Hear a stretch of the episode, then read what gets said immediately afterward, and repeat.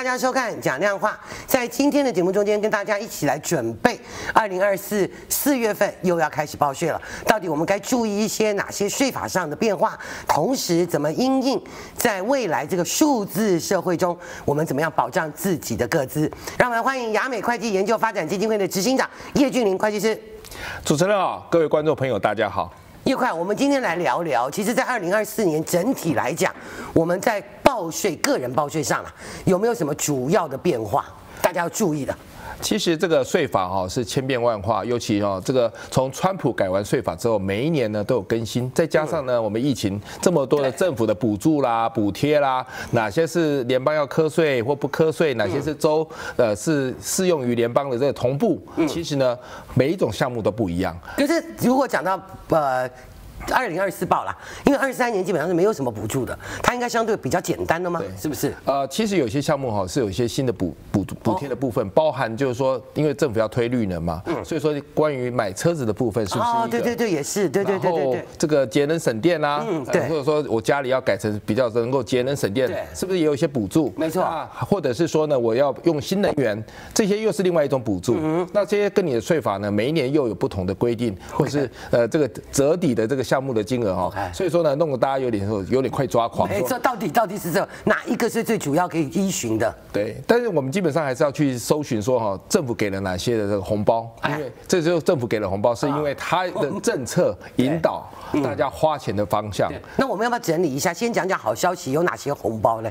对，那基本上呢，大家知都知道呢，这个哈拜登呢就是要。把这个地球绿能化，对，然后呢，叫做是我们以后未来气候变迁嘛，他要接住这个大道理的时候，是不是一直在推这个所谓的 EV 车，就是我们电电动车的电动车的这个这个几低低减优惠。对，所以基本上电动车是大家呃比较会常常会接触到的。对，哦，但是它又为这这个地缘政治的时候呢，又规定呢很复杂，是哪些哪里的气哪里的零件哪里生产的车又都不一不一定。但是二零二四以后的这些车呢就比较明确了，因为呢前面是一点变化的一个过程呢，所以车子还切是什么时候买的啊？比如说二零二三呃四月十七以前买跟四月十七以后买的，哎，这个里面的规定又不同。但是从二零二四你开始现在做税务规划。的时候呢，就要去砍你这些车子是不是能够帮你省税。OK，那怎么样的要注意哪个是绝对能够省税呢？啊，当然，因为政府现在推的时候哈，它有很多的包含你的收入的限制，包含这个车子是不是呃符合政府规定的。但政府呢，在这个能源部，好，你从国税局去查说我要拿这个所谓的绿能车的这些电动车的这些所谓的补贴的时候呢，可以去看它有一个网站连接，嗯，从国税局又连接到能源部。OK，它会呃。条例的规定就很清楚了。哦，连车款都告诉你。哦，哪些车款是全抵还是半抵？对，那对？抵多少钱？那它的这些所谓不管是它的电池的 component 或者是特别的矿石，它每年都有递增嘛，就是说它越来越希望是说变成是符合美国的这个战略需求，所以车子呢，很多车商也配合这个美国政府，因为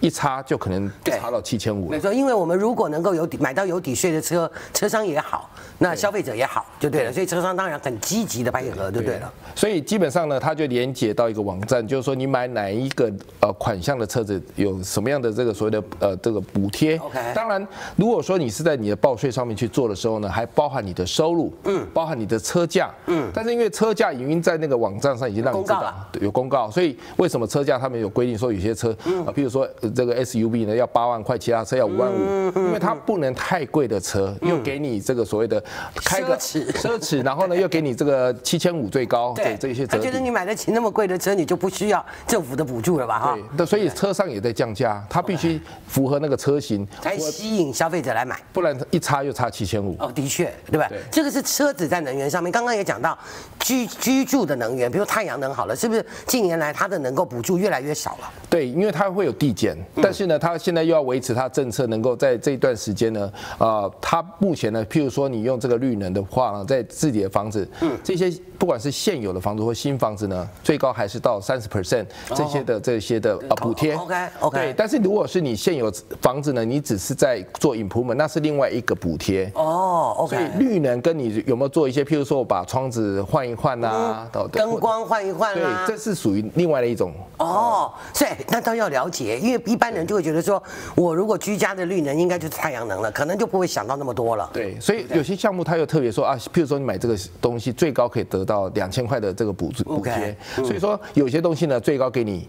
单项是六百，两个加起来一千二，所以最高我发现哈，可以从一千二到三千二都有可能。对，这个部分呢叫做 improvement，它只限用于呃现有的房子，你不是说我买新房子都要做改装这些东西。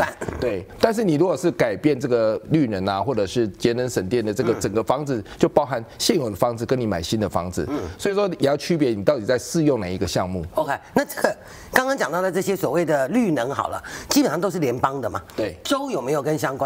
都没有，所以全部都是联邦的。对，而且还要注意说，有些这些的所谓的 credit 呢，就是你没用到，就不能是带，就是不能退税给你，就是说你还要去做规划，说我这样子到底是 refundable 或 non-refundable。哦，OK，那这个什么意思呢？就如果举个例子来看好了。啊，譬如说有些 credit 呢，大部分，譬如说我们这样讲车子好了，七千五的话，七千五，如果说你都符合，可是呢，你的税，譬如说只有四千块的税，可是你拿到七千五的。credit，他也不会再退你那个，你这三千五又又拿不到。OK，懂了。OK，就整个要把它整体数字规划好，对，才能够去享受到政府最大值的这个补助，就对。而且还要特别注意哦，现在有个新的规定，就是说。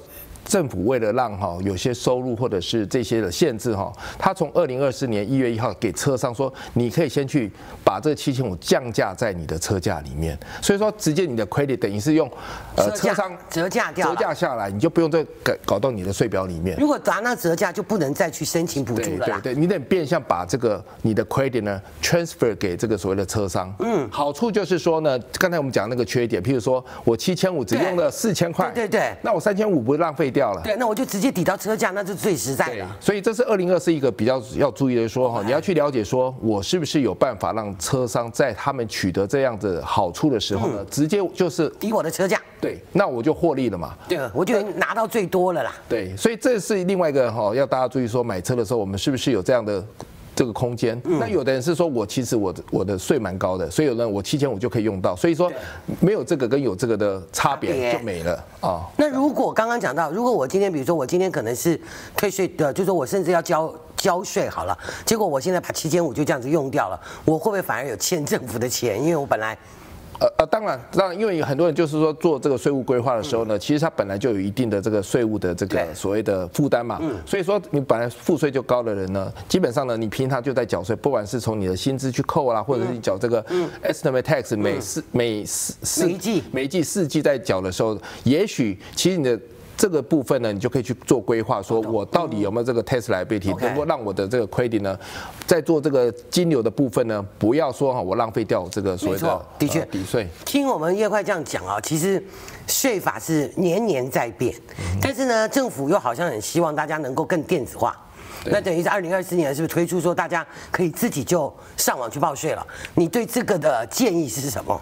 呃，这个政府哈，他要得政嘛，那基本上呢，其实我们也知道政府的钱呢，一直花很多的钱在不同的地方，因为补贴啦，或者是他的各项政策呢，都是其实拜登政府呢是一个蛮会花钱的政府，嗯，包含你看民主党加州也是蛮会花钱的，因为这个花钱有没有得政比较重要，对，所以呢，他要让大家能够说，你要让我通过，譬如说，因为政府呢花了钱之后，他希望在另外一方面呢收到更多的税，所以他本来是提案说呢，譬如说要增加更更多的查税人员，嗯，增加更多的这个所谓的税收的收入，对。所以在做这件事情的时候呢，他必须让所有税务人能够支持他的法案，不然呢，你看政府有时候要关门的意思就是说要无薪假，你连国税局都没有办法赚到钱的时候，国税局的人员也要回家吃自己。对。所以现在呢，政府就说，你看我推一个叫做自呃这个 free 的这个 filing 的这个 program，电子 filing，对，就电子报税，基本上他其实观念就是说鼓励电子报税，第一，嗯，第二件。事情是说，我提供哪些人可以符合这个资格？嗯，他也现在就是说，如果你的 AGI 是低于七万三的话，OK，他跟了一些公司，他